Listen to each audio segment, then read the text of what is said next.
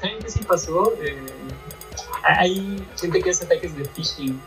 Por ejemplo, en, por eso les decía lo de que nunca poner tu contraseña donde no debes.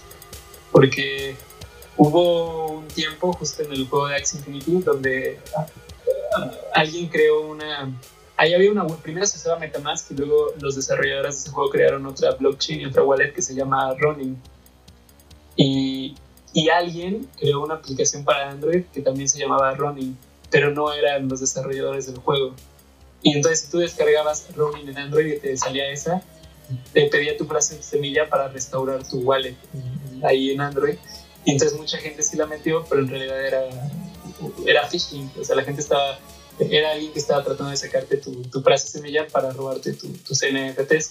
Y así hubo mucha gente a la, que, a la que le pasó eso. Se hizo también un tema en tendencia dentro de este mundo y, mucha gente empezó a hablar de cómo proteger tus taxis, tus NFTs. Eh, se volvieron, se pusieron de moda también las billeteras de hardware, que es un, quizás como una USB que, que de algún modo es tu wallet y está guardado su dinero en, en esa USB como digamos para ya no tener guardada tu seed phrase y, demás en tu computadora que esté conectada a internet, sino en una USB que no está conectada a nada. y que en teoría debería ser más segura. Eh, eh, entonces sí, tengan cuidado, banda. Ahorita que lo dices de que pues todas tus claves no deben de ser conocidas por nadie, corrió una publicación en Facebook y la recuerdo muy bien porque decía, cualquier persona mayor de 18 años ya debería de tener esto para tener una vida financiera pues plena, ¿no? Entonces te ponían así de, debes de invertir en algo, debes tener un crédito, debes tener no sé qué, este, activarte en el SAT y todo eso, o sea, en, en cierta parte dices, ok, es un consejo, pero después empezaban a sacar cosas como, este, debes tener una wallet y, y esa, esa clave de tu wallet debes de tenerla escrita en no sé dónde y solamente debe haber una persona que también le conozca por si te mueres, esa persona sabe qué hacer iguales y no sé qué, o sea, una, una serie de pasos se prestan mucho para jóvenes que, o sea, están, pues sí, están en el limbo. O sea, ¿cuántos jóvenes no están en el desempleo? Y, y están preocupados por tener algo en el futuro, ¿no? O tener algo inmediato.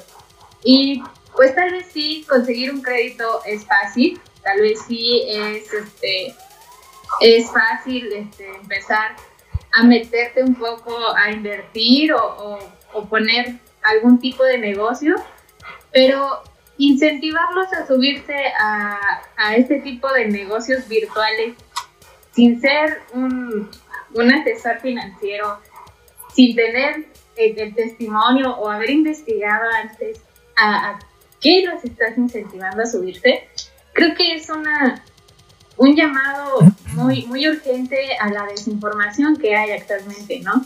O sea, digamos, un, señor de 40, 50 años tal vez le va a ser más difícil creérsela porque pues está acostumbrado a hacer inversiones más, más reales, más físicas, de bienes más, más fungibles y no tan fácil se va a aventurar a hacer ese tipo de cosas. Pero un joven puede que pida un préstamo para comprar un NFT, comprar criptomonedas y se va a empezar a embargar. Entonces, ¿a, cuántos jóvenes no estamos o, se está poniendo en riesgo a, este tipo de estafas? está, muy peligroso todo eso.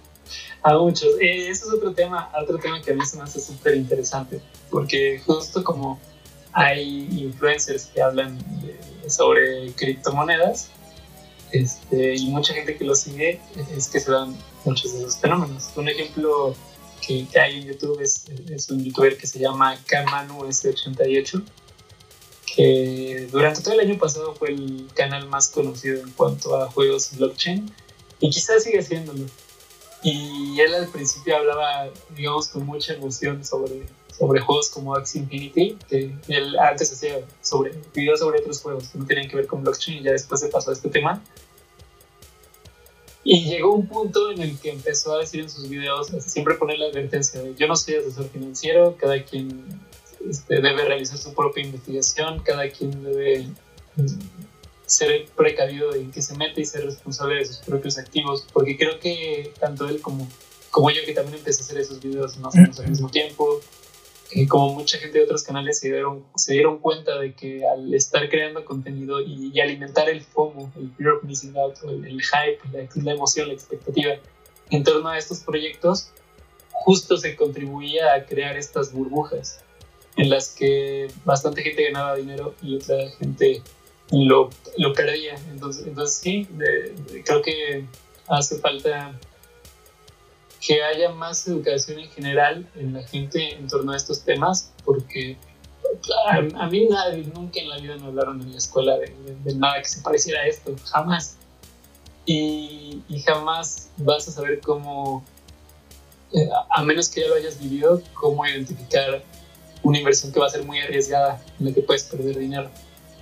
Y, pues sí, creo que sí, en general hace falta más educación en, torno a ello para evitar la, desinformación.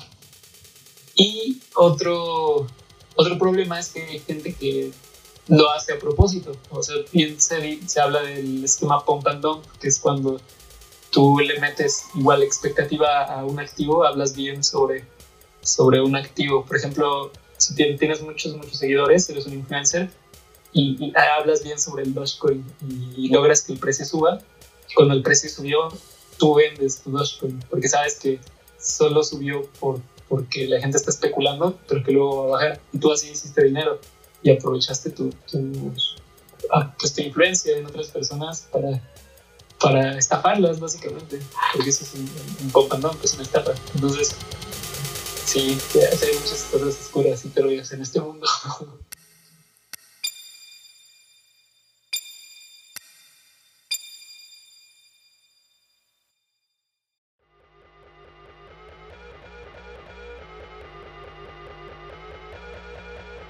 ¿Saben qué sí pasó? Eh, hay gente que hace ataques de phishing.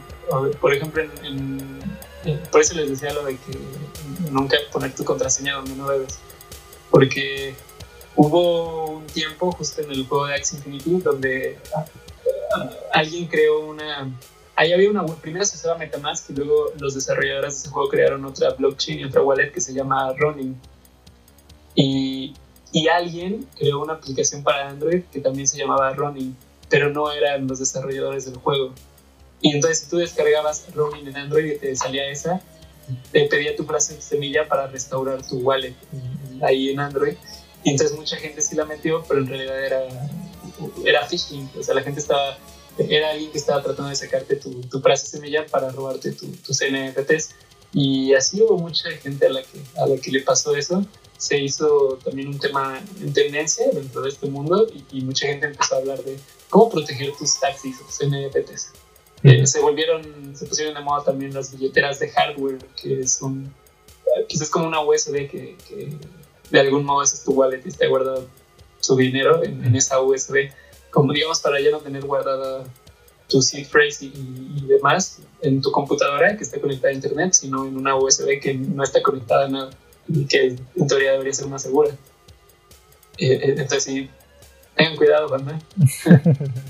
Ahorita que lo dices de que pues todas tus claves no deben de ser conocidas por nadie, corrió una publicación en Facebook y la recuerdo muy bien porque decía, cualquier persona mayor de 18 años ya debería de tener esto para tener una vida financiera pues plena, ¿no? Entonces te ponían así de, debes de invertir en algo, debes tener un crédito, debes tener no sé qué, este, activarte en el SAT y todo eso, o sea, en, en cierta parte dices, ok, es un consejo, pero después empezaban a sacar cosas como, este, debes tener una wallet y, y esa, esa clave de tu wallet debes de tenerla en, escrita en no sé dónde y solamente debe haber una persona que también la conozca por si te mueres, esa persona sabe qué hacer wallet y no sé qué, o sea, una, una serie de pasos que se prestan mucho para jóvenes que, o sea, están, pues sí, están en el limbo.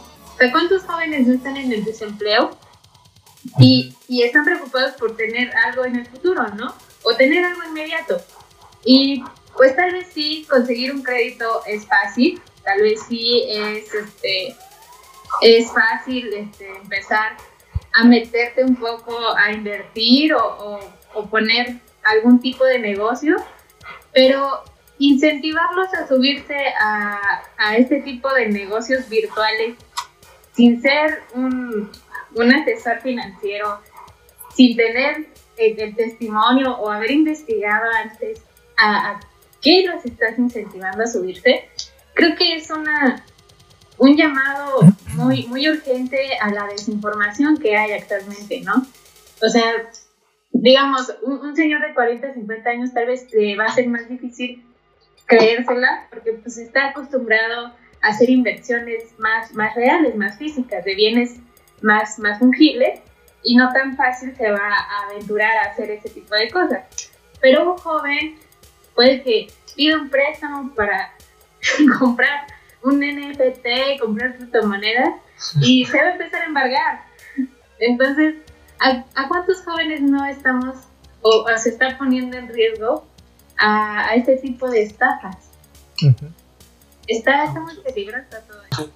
A muchos. Eh, eso es otro tema, otro tema que a mí se me hace súper interesante, porque justo como hay influencers que hablan sobre criptomonedas, este, y mucha gente que lo sigue, es que se dan muchos de esos fenómenos. Un ejemplo que, hay en YouTube es, es, un youtuber que se llama Kamanu S88, que durante todo el año pasado fue el canal más conocido en cuanto a juegos blockchain y quizás sigue siéndolo.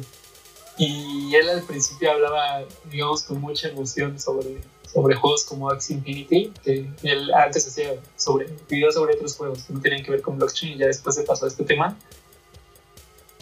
Y llegó un punto en el que empezó a decir en sus videos, siempre poner la advertencia de yo no soy asesor financiero, cada quien este, debe realizar su propia investigación, cada quien debe mm, ser precavido en qué se mete y ser responsable de sus propios activos, porque creo que tanto él como, como yo que también empecé a hacer esos videos más o menos al mismo tiempo, como mucha gente de otros canales se dieron, se dieron cuenta de que al estar creando contenido y, alimentar el FOMO, el fear of missing out, el, hype, la, emoción, la expectativa en torno a estos proyectos, justo se contribuía a crear estas burbujas en las que bastante gente ganaba dinero y otra gente lo, lo perdía. Entonces, entonces sí, creo que hace falta que haya más educación en general en la gente en torno a estos temas, porque a, mí nadie, nunca en la vida me hablaron en la escuela de, nada que se pareciera a esto, jamás.